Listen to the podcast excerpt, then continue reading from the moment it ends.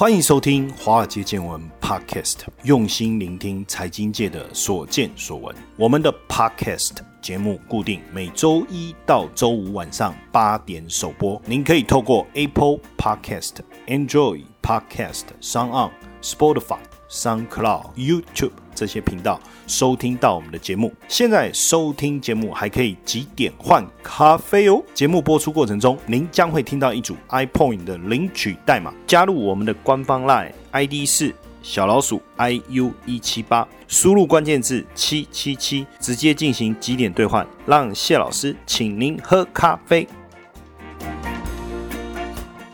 好，大家晚安，明天又要放假了啊！明天连假，看起来天气应该算是不错了。那出去走一走，庆祝一下这个国庆日，一大早参加升旗典礼，是不是？哦，不是明天哦，升旗典礼应该是后天，还是说去运动运动，晒晒太阳，出去走一走，活动一下筋骨，总是好事嘛。不过呢，我在想，很多人可能也会想说，哎，只要一出去，又跟上个假日一样，塞车，人潮满满，哎，想到就觉得有一种恐慌症要发作。的感觉的话，今天我们先推荐一本书。老师，书香味，不然一天到晚谈投资，好像有点铜臭味。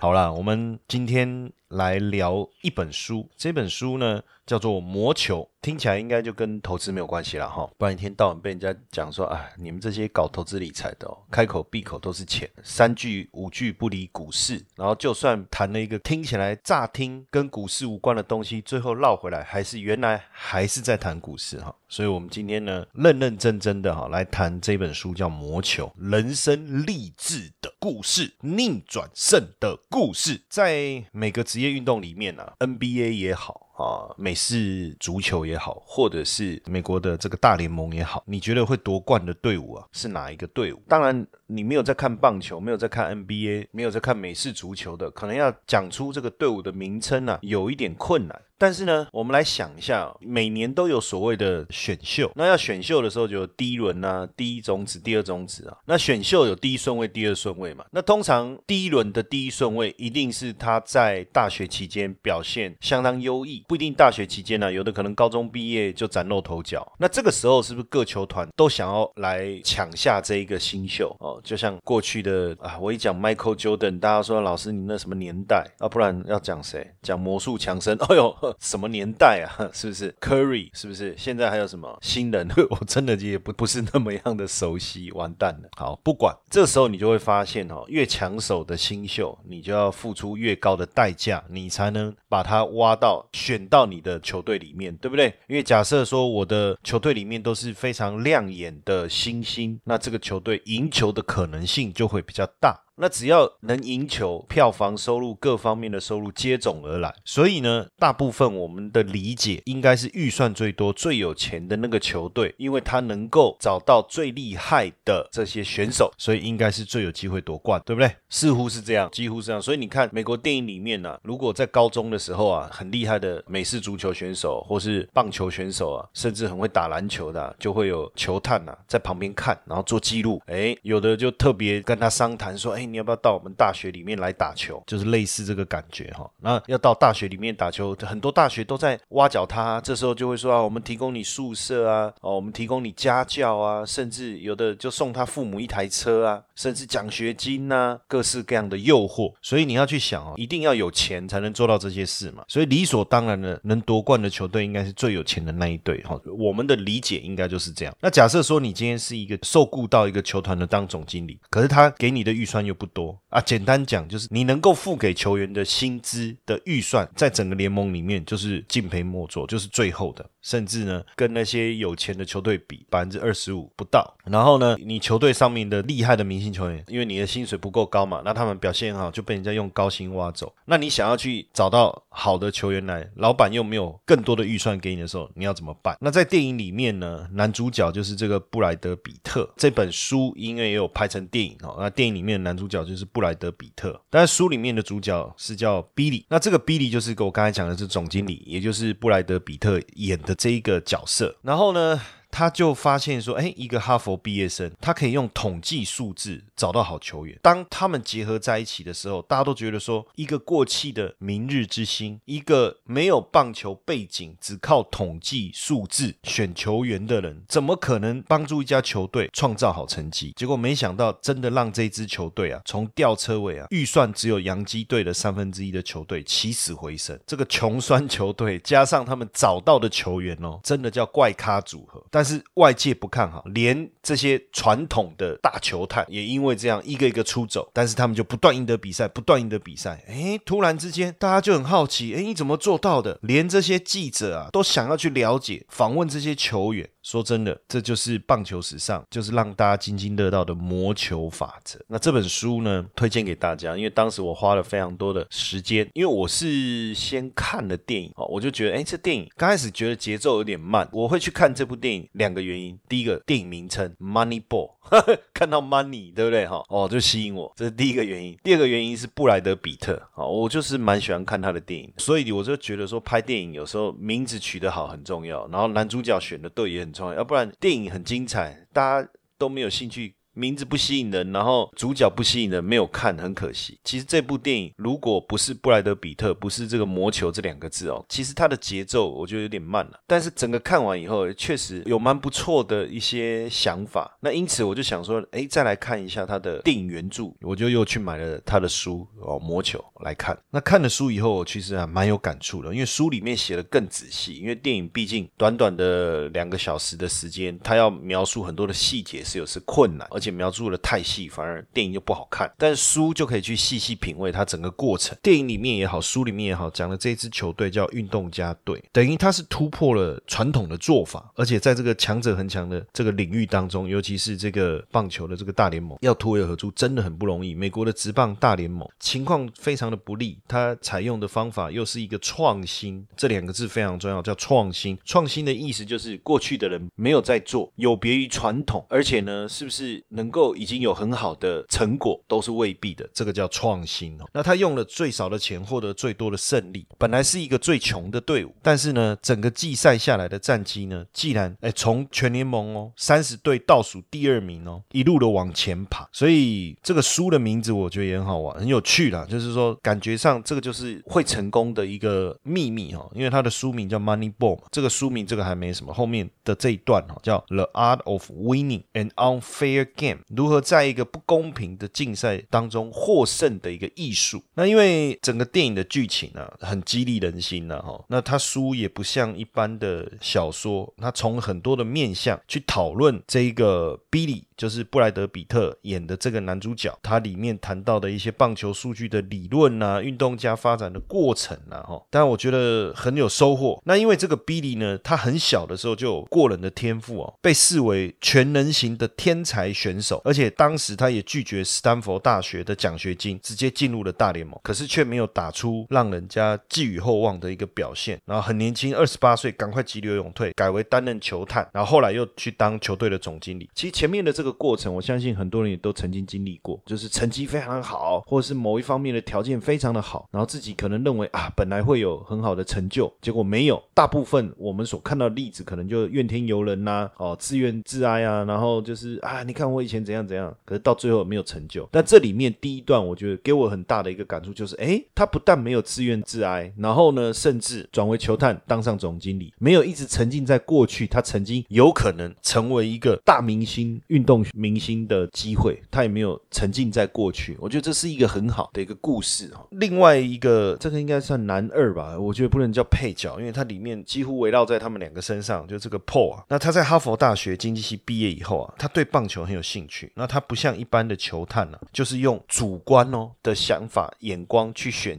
选球员，而是用客观的数据分析来去选球员。你知道这个在已经有百年历史的美国职棒大联盟里面就是一个笑话，这就是一个笑话。哪有人选球员是看数据？你当然要亲自到现场看他打球，看他的体格，看他的外形，骨骼惊奇，哦，外形粗壮。然后你看他的挥棒的速度，或是你看他投球，你就是看他的球速，一百五十公里以上，每小时一百五十公里以上，想办法要挖来。每小时一百六十公里以上的球速，就算他在地狱，也要把他找了，就是这样的观念。当然，这个。比利啊预算不够，那他又急着想要重建球队，哎，就遇到了这个 Paul。那这个 Paul 也没人赏识他，反正好吧，两个一拍即合，携手合作，就把这个运动家队呢带出了一个奇迹。那重点就是他们的科学化的管理方法，怎么做呢？很简单哦，就是说他在这过程当中呢，他们用的科学方法去挑球员，当然这是一个不得不嘛。为什么？因为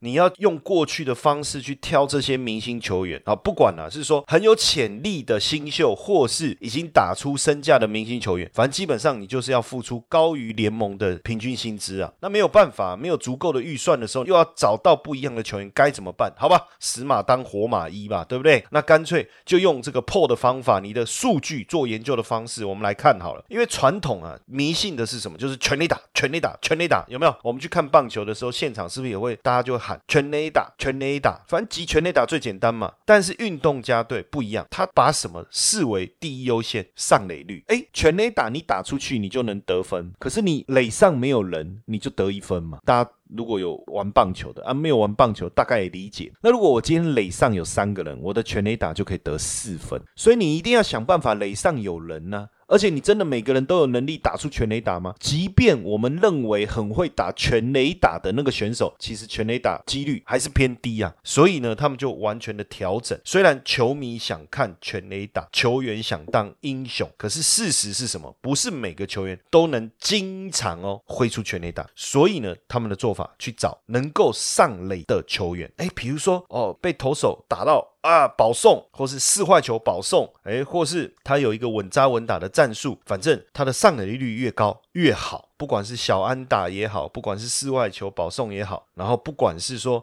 哎，他的这个诡异投球的方式也好，投手反正能让打者出局就好，不用去拼那个什么快速球，也不一定每一场都要赢，反正只要能够赢几场，能进季后赛就好，只要赢得有意义就好。哎呦，所以经过整个评估的一个分析以后啊，哎，他们。找到就很奇怪的球员哦，那个球队不要了，那个球队淘汰了，那个球队不续约的，甚至他们找到的球员接到电话的时候都吓一跳啊！你有没有搞错？你知不知道我的状况？你知不知道我现在的脚不方便？你知不知道我的打击率很低？诸如此类的，哦，没有关系啊，我们就是看上你就来吧。好，很像在做资源回收。所以当这些球员出场的时候，都被球界笑说：“哎，他们现在变成资源回收球队啊！”可是没想到，他们把这些球员训练过后，运用他的长处。仔细的研究他的这些攻守的数据，哎，转换成有价值的资讯，摆在最有利的位置，就让这个运动家队啊得到这么好的一个成绩哈。当然，你说这些数据啊，不是大家都拿得到吗？有什么稀奇？没有错啊，大家都拿得到啊。可是有没有人真的在意？有没有人真的去做研究？这个就是一个非常重要的关键。谢晨燕老师寻找接班人计划，操盘领航员。开创斜杠收入线上说明会，搜寻赖好友 at iu 一七八，输入关键字八八八。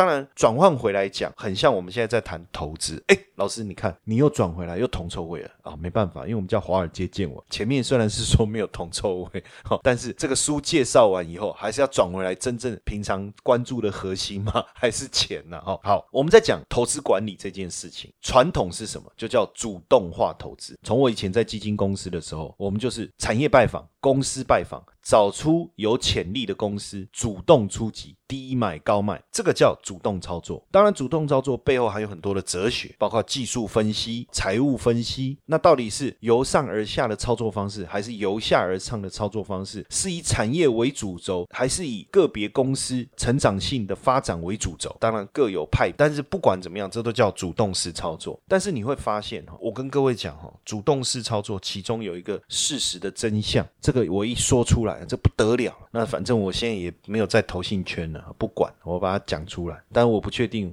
这个录完你我们广播以后，我走出去哦，下次还能不能再录下一集？啊，如果有录下一集，那就没事。啊，如果没有，大家就知道，一定是不知道被哪一个投信给干掉。那 开玩笑了，大家都是正人君子，对不对？好。呃，曾经有一个报告，这个报告呢是由 S M P Index versus Active 这个机构所发出的，它统计所有的美国的共同基金，那扣掉费用以后，既然在一年内有高达百分之九十点二。跑输基准指数。如果以美国股票市场来讲，基准指数就是 S M P 五百，在台湾就是台湾五十。简单讲就是这样。那不管是全市场的股票基金哦，就主动式操作的基金，大型股的、中型股的、小型股的、产业型的、主题式的、房地产的，把所有的股票基金全部拿进来讨论，百分之八十没有办法跑赢大盘啊！你说啊，可能是短期的原因，景气循环的因素。哦不，给他十年，百分之八十输给指数。简单来说，各类别的共同基金一年平均回报没有打败指数，三年、五年、十年也落后大盘。最主要原因是什么？高费用跟高周转，主动式就要不断的操作换股操作，找出可能上涨的股票，低买高卖，对不对？获利了结，停损出场，这样就会带来一个高周转率。因为这样子，它的费用高昂以后，就输给什么？输给指数，也就是我们所谓的大盘，也就是 S M P 五百或。台湾五十，甚至呢，这些全球式的基金呢，或是这些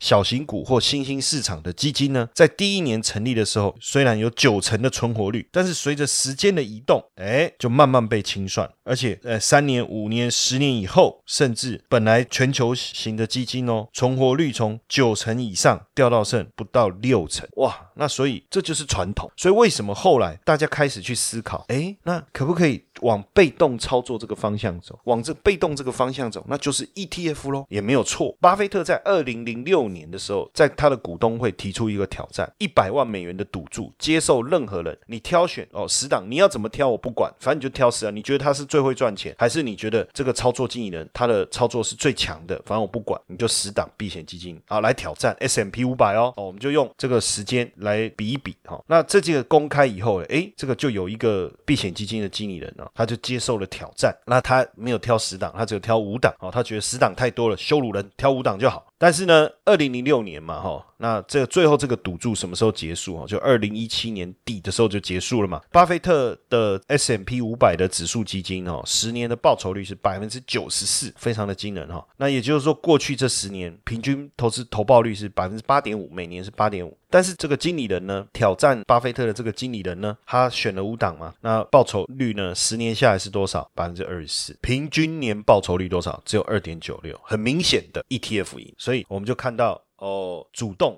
的概念。真的输给了被动，但是又持续的进展下来以后啊，现在应该是说这几年呢，除了 ETF 以外，我们又发现了所谓的 Smart Beta 的概念，也就是在被动当中结合一些些的主动，甚至你可以讲这是一个大数据的一个概念，一个量化的概念，这样的一个概念就更偏向什么？我刚才讲的魔球里面的概念了。如果我们讲传统主动式基金，就很像球探在找球员，但是 ETF 我不晓得怎么把电影里面的。概念融合进来，但是如果我们在讲这个所谓的这个 smart beta，也就是我一直在强调，我过去。也在联合报里面写了非常多的专栏，叫做因子选股。因就是因素的因，英文叫 factor 啊，哈，那中文翻译叫因素，但是我们叫因子哈，选股。这个也是我在学术领域里面呢做了非常多研究的一个部分呢，也算是我的学术专长之一啊，哈。那这个部分呢，这几年其实啊非常的风行，台湾也开始有很多的这种所谓的啊 smart beta，也就是因子选股的 ETF，比如说高股息的 ETF，元大所发的，这就是一个。那台湾湾五十就不算，台湾五十就是一般的被动式的 ETF。那高股息这就算一个。那现在还有一个低波高息，也有一档 ETF 叫低波高息哦。如果各位去找一下，叫低波高息。那这个也是属于一种因子选股的概念的 ETF，还有像国泰发的最近很热的，我们在前前几集的这个节目当中也有聊到的哦，就是 ESG 高股息的这种概念，这个也是属于所谓因子选股精神非常重要的一个代表作。那这种呢，就跟刚才讲的魔球里面的思维就非常像。这个因子选股到底什么意思哈？实际上我之前曾经写过专栏，专栏里面其实我就有特别介绍，在联合报我就有提到这个因子的概念，其实被。强化其实很早就有了，一九七零年就开始有这个投资机构去讨论了，在二零零三年又有了第一档的跟因子选股概念有关的这个指数型基金了哈。当然，在学术界里面呢，非常。重要的一个发展，就是在一九九二年，由 Fama 跟 French 这两个非常天才的这个教授哈，他们的研究发展发现说，因为大部分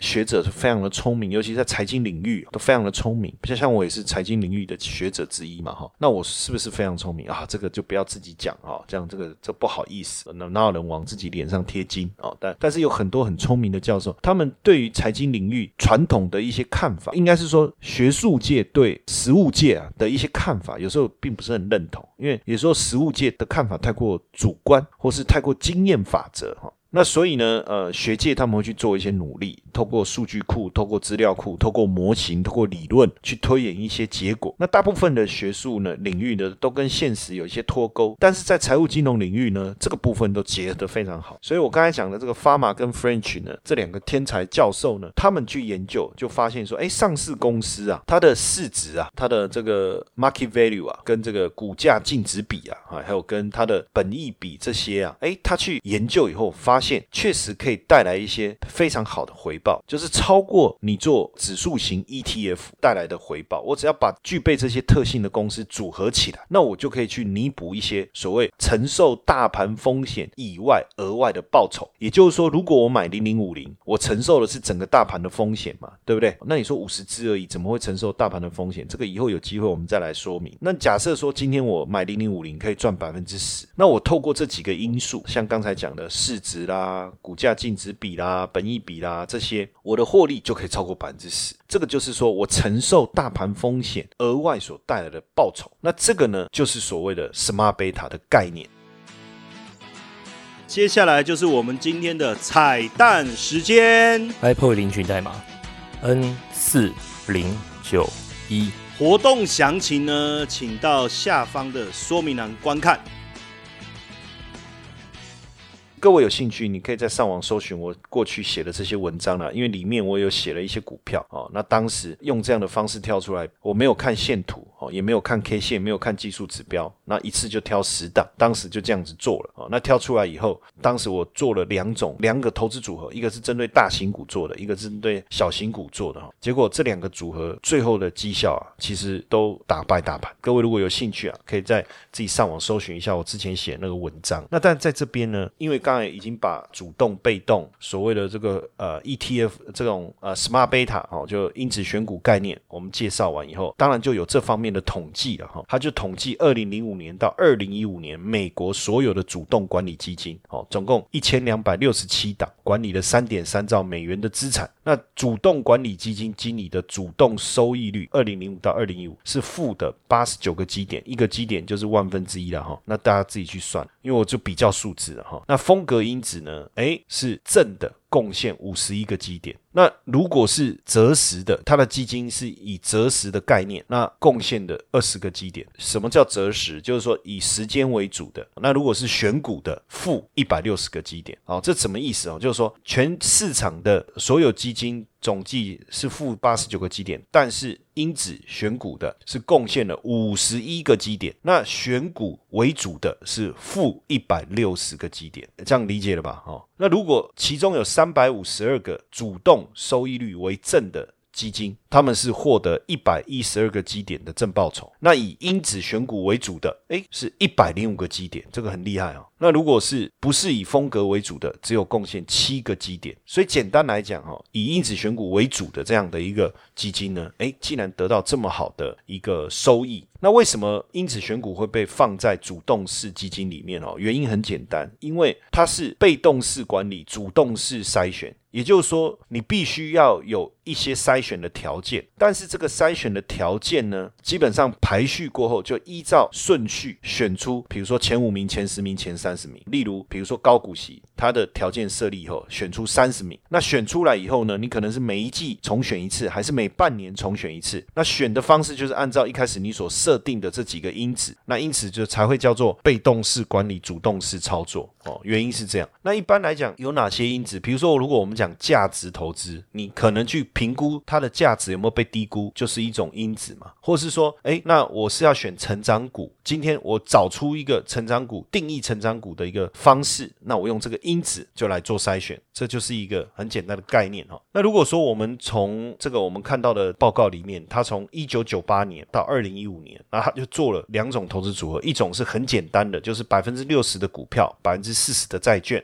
然后另外一个呢，透过所谓的量化，把这个百分之六十的股票型的基金专门去做低波动率的，然后百分之四十的债券专门做所谓固定收益、平衡风险的债券。好，两个做法，其实第二个就是有因子的概念在里面。结果第一个做法，传统的做法，反正就百分之六十的全球股票、美国股票，百分之四十的债券，年化报酬率是五点六五，然后呢标准差是八点八七。OK，但是透过因子优化以后啊，哎，年化报酬率提高到六点五四，然后呢，标准差降到七点五五，哎，这个就很明显产生了很大的一个差异，对不对？不论是获利也好，标准差也好，哎，都有明显的改善，所以这就是一种所谓因子的一个概念。现在市场上常用的因子有哪些？哈，常用的因子包括价值因子。哦，什么叫价值因子？比如说股价净值比啦、本益比啦、销售收入啦，或者是现金收入啦、现金流啊，这种就是一种计算的一个方式，或者是公司的市值 key share，。比如说你是小市值的还是大市值的大型公司啊，或小型公司的这种也是一个标准。还有一种就是你的波动，比如说你是低波动的股票，还是你是高波动的股票。那一般来讲就是用标准差来做计算，这也是一个选股的一个因子。然后再来呢，就是用配息率，就殖利率的概念哦，或是配息率，我每年的收益有多少比例拿出来配息，这个也是一种。那还有就是说用公司的体质的质量哦，例如上次我们讲过的 ESG 也是一种，或者现在台湾。指数编制公司有编制一个所谓的治理指数，那这个也是一种质量的一种啊筛选。那常用的指标就比如说 ROE 啊，大家常听过的 ROE，或者是这个获利稳定度、资产负债的一个质量。这也是一种方式。那还有一种就是用所谓的 momentum 哦，就是去看过去这个股价的表现的能力。那在这边你就发现，就是说比较没有听到传统所谓的什么指标哦，有没有站上均线啊，有没有创新高，然后它的 K D 指标怎么样，MACD 怎么样，等于是说没有